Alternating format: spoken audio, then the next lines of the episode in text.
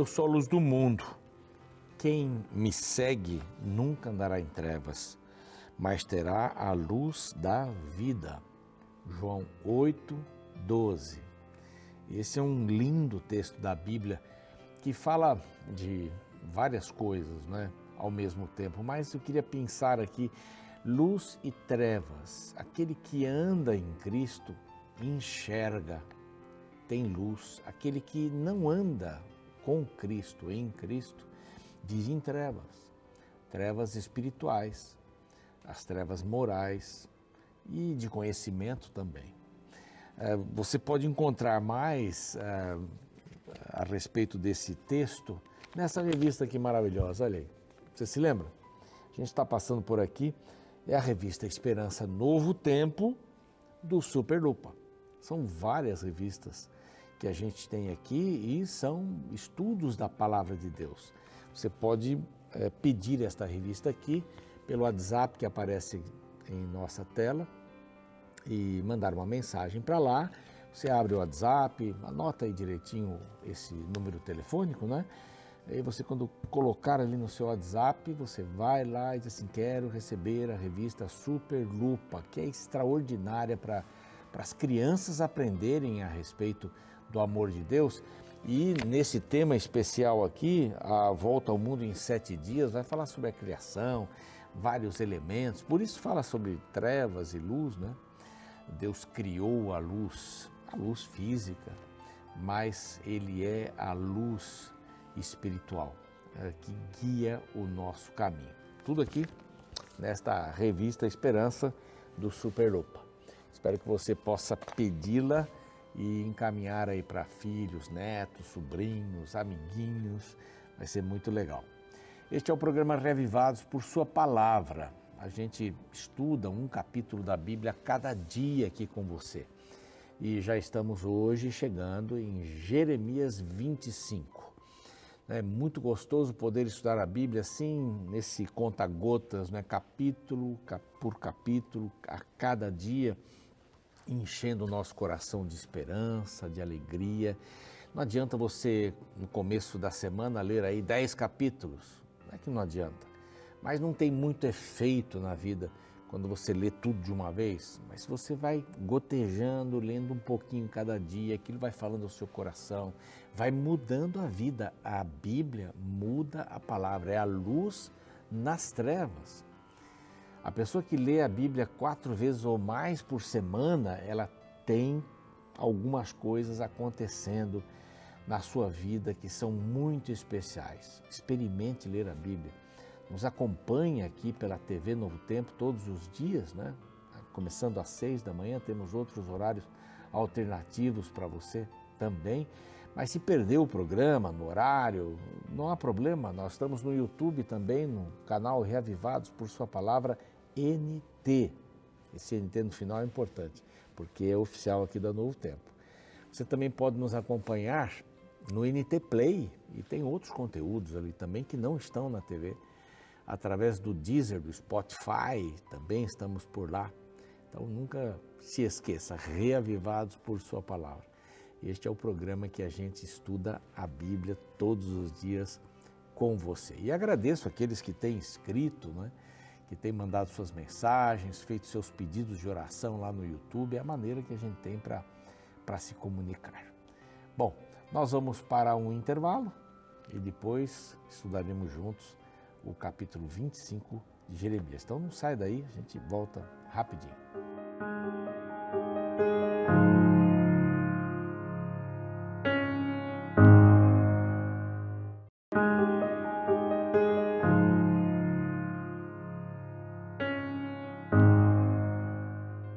Bem, já estamos de volta com o seu programa Reavivados por Sua Palavra. Deus possa abençoar você nesse dia, suas necessidades mais profundas, né? Nós temos necessidades e às vezes não podemos nem abrir o coração para outras pessoas, né? Temos medo de que elas nos conheçam e vejam as nossas fraquezas e há problemas que a gente tem e gostaria que eles desaparecessem, não é assim? Mas Deus quer tomar todos os seus problemas nas mãos dele. E mesmo que eles não desapareçam, Deus é capaz de lhe dar forças para vencer esses problemas. Os Arautos têm uma música muito bacana que diz, que diz assim, que você pode chorar, chore, reclame, mas sempre no colo de Jesus. Sempre no colo de Jesus. Ele tem o maior prazer em poder ouvir você hoje. Você não está sozinho. Você não está sozinho. Você tem a novo tempo. Claro, mas o mais importante, Deus está com você, está olhando para você nesse instante. Tenha certeza. E vai falar, de alguma maneira, vai falar o seu coração, né? mesmo que sejam histórias bíblicas, em outro tempo, elas têm algumas aplicações para os nossos dias também. E aqui no capítulo 25 nós começamos um, um, um novo bloco, como a gente tem chamado aqui. Esse bloco é do 25 ao 29. Várias coisas vão acontecer aqui e o título que demos aqui, baseado num dos comentários que eu li, é, é uma, uma comprovação com a verdade e o combate com a mentira. Comprova com a verdade e combate a mentira. Assim é na vida, o tempo todo, né? A gente comprova com a verdade. A verdade não precisa de defesa, né? A verdade é a verdade. Né? A mentira precisa de defesa. Muitas vezes a gente quer lutar para comprovar uma verdade. A verdade é verdade. Né? Mesmo que não seja aceita agora, ela vai ser revelada com o tempo vai ser revelada com o tempo. Mas a mentira precisa de muitas explicações. Então, quando alguém vem com muita explicação, né, porque chegou atrasado, por causa disso, não, cheguei atrasado, eu errei, eu, eu perdi a hora, sei lá, o trânsito estava ruim e tal, mas eu podia ter acordado mais cedo, pegou outro caminho, feito diferente. Assumir é uma coisa maravilhosa. Viver uma mentira é um perigo muito grande. Sabe por quê? a gente acaba acreditando na própria mentira e de repente você já não sabe mais se o que você está falando é verdade ou mentira. É isso mesmo. Há pessoas que mentem tanto que acabam acreditando naquele mundo de fantasia que fizeram, né? De erro. Mas aqui nós encontramos o profeta Jeremias, que sofreu bastante, viu? E esse é um dos momentos de sofrimento, capítulo 26, é um momento que ele quase morre ali também, mas era duro, né? A gente está acompanhando o profeta Jeremias e está vendo esse desespero. E aqui ele vai dizer assim: faz 23 anos que eu falo de madrugada, durante o dia, à noite, porque Deus me manda falar, e Deus me pede para falar com vocês. Deus me pede para que vocês possam ouvir a voz dele. E ele me pede para apelar ao coração de vocês, para acreditarem no que ele está falando, vocês, nós, como povo, seremos destruídos. E as razões começam a aparecer em todos os lugares, né? Elas aparecem em todos os lugares. Ele vai falar um pouco de Judá, depois vai falar um pouco sobre as nações gentias neste, neste capítulo aqui. Mas o grande problema de Judá e de Israel também, né? como um todo, e, e de Judá aqui, porque Israel já tinha sido destruído lá em 722, mas o problema todo era que eles se afastaram de Deus. Imagine só, você é casado e de repente você diz para sua esposa assim: Oi, querida, olha, hoje eu trouxe aqui uma amante. Ela vai morar com a gente aqui, olha que legal. E, e pasmem, pasmem. Isso acontece, eu não estou inventando essa história, não. Isso acontece hoje. Não é? A esposa assim, marido, querido, eu te amo muito, mas eu trouxe aqui alguém para pimentar a nossa relação. Vai morar com a gente aqui. Ó, oh, que bom, famílias de três. E a gente está assumindo isso hoje. E as famílias podem ser feitas de três. Isso é incrível. O povo, o povo de Israel fazia exatamente isso. Eles colocaram deuses os deuses das nações lá, que eram adorados, falsos deuses, dentro do próprio santuário, da casa de Deus. Imagine só. Isso não dá para viver.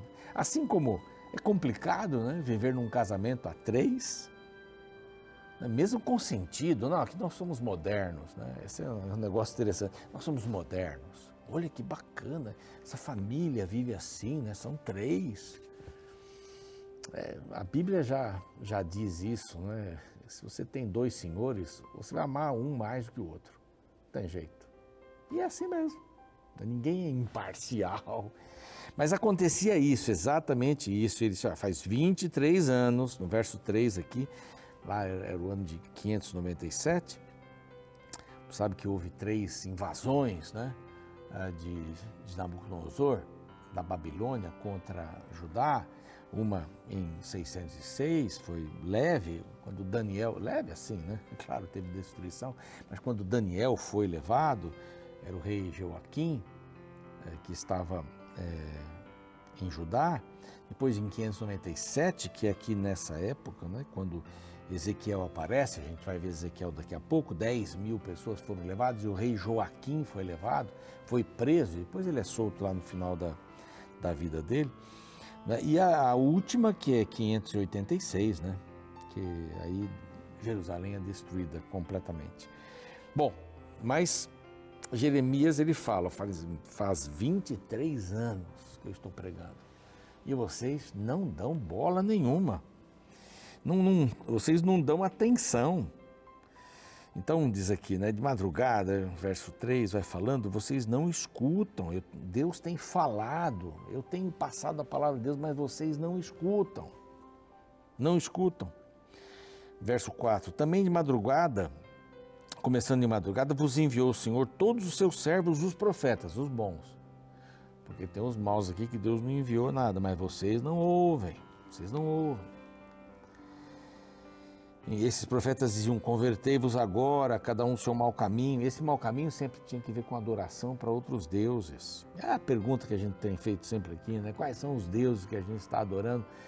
Quais são né, os, os, os, que nós estamos colocando dentro da nossa casa para viver com a gente, como se fosse um casamento de três, quatro pessoas aí juntas. Né? Vocês estão andando no mau caminho, na maldade. No verso 6 assim: Não andeis após outros deuses, vocês estão servindo, adorando. Né? Não tem me ouvido, vocês não estão dando ouvidos. Verso 7: Portanto, visto que vocês não escutam, Aí o verso 9, 9 diz assim: Eu vou mandar o meu servo, Nabucodonosor. Olha, Nabucodonosor foi promovido a servo de Deus. Bom, servo porque ele seria usado por Deus. Nabucodonosor não era suficiente forte para uh, realizar as coisas, não é? E destruir o povo de Deus. Deus permitiu isso. Nações muito maiores uh, questão de proporção, de época e tudo mais, foram lutar contra é, Judá e perderam sem Judá ter feito nada. Deus fez tudo. Então Deus usa agora as nações, as tribos do norte, ele, é, Nabucodonosor e outras, é, outros reis também, como servos. E o verso 10 diz assim: Farei cessar entre eles a voz de folguedo e de alegria. Quer dizer, vocês vão parar de ficar se alegrando com essas coisas horríveis que vocês fazem. Ah, eu estou bem, sou feliz. Tem esse negócio, né? não tem é, nossa sociedade? Eu estou feliz. O importante é ser feliz. Não, não é importante. O importante não é ser feliz. O importante é estar certo. Eu posso estar vivendo uma amargura grande, né? mas eu, eu sei onde buscar o remédio. Mesmo que eu tome uma decisão que vai me colocar em jogo, não é? O que vai colocar em jogo alguma situação, quando eu escolho servir a Cristo é? e, e, perco alguma coisa no trabalho, em qualquer outro lugar, eu estou ganhando, eu estou fazendo o que é certo. Fazer o que é certo é mais importante do que ser feliz. Agora, essa felicidade que a sociedade apregoa, ela é passageiríssima. É passageiríssima. Vimos aí no, no carnaval, né? é passageira as noitadas de final de semana, é passageiro, eu preciso de outra lá na frente. Então aqui vem essa carga forte e ele conta um segredo. Ele diz assim: Eu vou fazer cessar essa alegria toda, e toda essa terra virá a ser um deserto e espanto. É isso que estou falando. Isso não vai durar sempre. Essas nações servirão o rei de Babilônia 70 anos. Então ele já diz quanto tempo o povo de Judá ficaria debaixo e depois eu vou destruir todo mundo. também eu vou destruir esses. Essas nações foram minhas servas para é, criar coisas que eu precisei, para disciplinar vocês, eles também vão ser condenados. E aqui vem uma lista tremenda, né? Eles vão beber o cálice. Aqui vem, verso 19, né? O Egito, verso 20, Uz, Filisteus, Asquelon, Gaza, aí vem uma porção, Edom, Moabe, Amon, Tiro, Sidom, verso 22, Dedã, Temás, Bus, Arábia, vai falar sobre Zinri, Elão e todos os reis da Média, e todos os reis do norte, e por final Babilônia. Olha só, Babilônia seria, eh, a Média e a Pérsia seriam usadas para derrubar Babilônia. Aí você vê no capítulo 2 de Daniel, quer dizer, a gente vai ver daqui a pouco, aí daqui a umas semanas mais, que Babilônia, que representava a cabeça de ouro, foi derrubada. Passou o reino. Veio um outro reino, a Medo-Pérsia. Não é? E se eles recusarem ficarem debaixo dessa minha servidão, essas nações, então Deus primeiro fala aqui de Judá. E fala, são 70 anos que eles vão sofrer. Mas depois vai falar na frente que eles vão ser recuperados. Os que quiserem, lógico. Né? Ah, vai ficar um restante, um restinho para poder manter a ligação com Deus. A partir do verso 30, então, Deus dá várias ilustrações. Eu vou como um leão que ruge em cima dessas nações. Quer dizer, elas vão ser usadas, mas eu vou como um leão. É, eu vou como aquele que pisa no lagar. Aqui até diz assim, como o eia daquele que pisa do lagar. Como é que é? Eia, eia, e vão pisando nas uvas, né? é, como um processo judicial no verso 31, né, entrará em juízo contra toda a carne. No verso 32, então ele fala sobre a tormenta se levantará nos confins da terra, a tormenta. Ah, no verso ah, 33, ele fala sobre o refúgio, serão como esterco sobre a face da terra. Esses, as nações que lutarem contra o povo dele. Depois ele fala aqui é, como jarros, né? é, caireis como jarros, verso 34, preciosos. É, depois ele vai falar de refúgio novamente aqui, vai falar como um rebanho massacrado no verso 36, o leão que ruge. Então Deus vai julgar essas nações que não foram fiéis a Ele. Primeiro, Judá vai precisar de um corretivo, né? Vai precisar de uma disciplina para aprender. a disciplina é dura, dura. Deus coloca até em xeque a sua casa, a representação da sua casa. E lá na frente a gente vai ver como é que a glória de Deus acabou saindo lá em Ezequiel, a gente vai ver isso aqui. Mas essa é a grande mensagem deste capítulo. Né? Deus fala, fala, fala. E Jeremias há 23 anos, ele trabalhou 40 anos, Jeremias. 23 anos falando, falando, falando, vocês não ouvem. Vocês estão adorando aí no templo serpentes, animais, répteis que vocês colocam aí, outros deuses, estatuetas. Dentro, não tem lógica isso. Né, os sacerdotes estão pregando o erro para vocês, no próximo capítulo. Os sacerdotes vão tentar matar Jeremias. É interessante o próximo capítulo. Ele vai dar mais uma mensagem dura. As mensagens eram duras. O povo não ouvia. A gente pode até dizer assim: que povo danado, né? Que povo é que não ouve? Mas para um pouquinho para pensar. A gente é igual. A gente é igual. Quando Deus diz que a gente tem que ser fiel no casamento, né, a gente quer ser, não quero ser feliz, não quero fazer o certo, não quero tomar uma decisão, não quero pagar o preço, quero ser feliz, sozinho, com muita gente, com pouca, com nenhum compromisso, quero ser feliz. A gente faz a mesma coisa hoje, negando a palavra de Deus. Pense nisso. Vamos orar? Amado Deus, nós queremos derramar o nosso coração sobre o Senhor. Há pessoas que estão sofrendo bastante hoje. Há pessoas que acordaram e não sabem nem se vão levantar e para onde vão. Mas o Senhor pode dar um destino para elas. Que elas possam entender que o Senhor é a luz que brilha constantemente no coração daqueles que estão vivendo entre elas.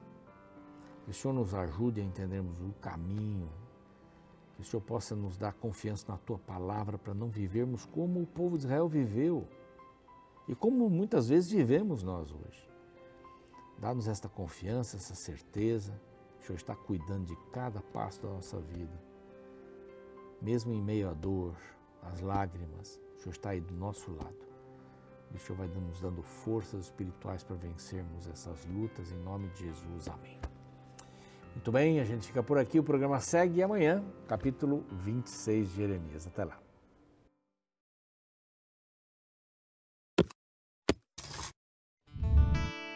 Alguns anos atrás trabalhei em uma série de palestras de conscientização sobre os malefícios do cigarro. Porém, me impressionei que a maior parte do conteúdo apresentado nas palestras já estava presente nas carteiras de cigarro, ou seja, a maioria das pessoas que fumava era consciente de que estava usando uma droga altamente destrutiva. Um usuário chegou a declarar: Eu sei que faz mal, mas eu gosto de usar. Este é um triste atestado de alguém que está se matando conscientemente. Os avisos já não lhe causam medo. Aquilo que lhe faz mal já não lhe é repulsivo. Este é um perigoso estágio de autodestruição. No capítulo 25 do livro de Jeremias, encontramos mais um lamento do profeta para o povo de Judá. Nos versos iniciais, Jeremias lembra que durante 23 anos havia profetizado sobre a destruição que viria sobre o povo caso não se arrependesse.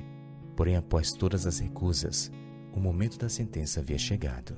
No verso 7 lemos: Todavia não me destes ouvidos, diz o Senhor, mas me provocastes a ira com as obras de vossas mãos para o vosso próprio mal. O terrível resultado é que Babilônia estava a caminho trazendo a destruição do povo.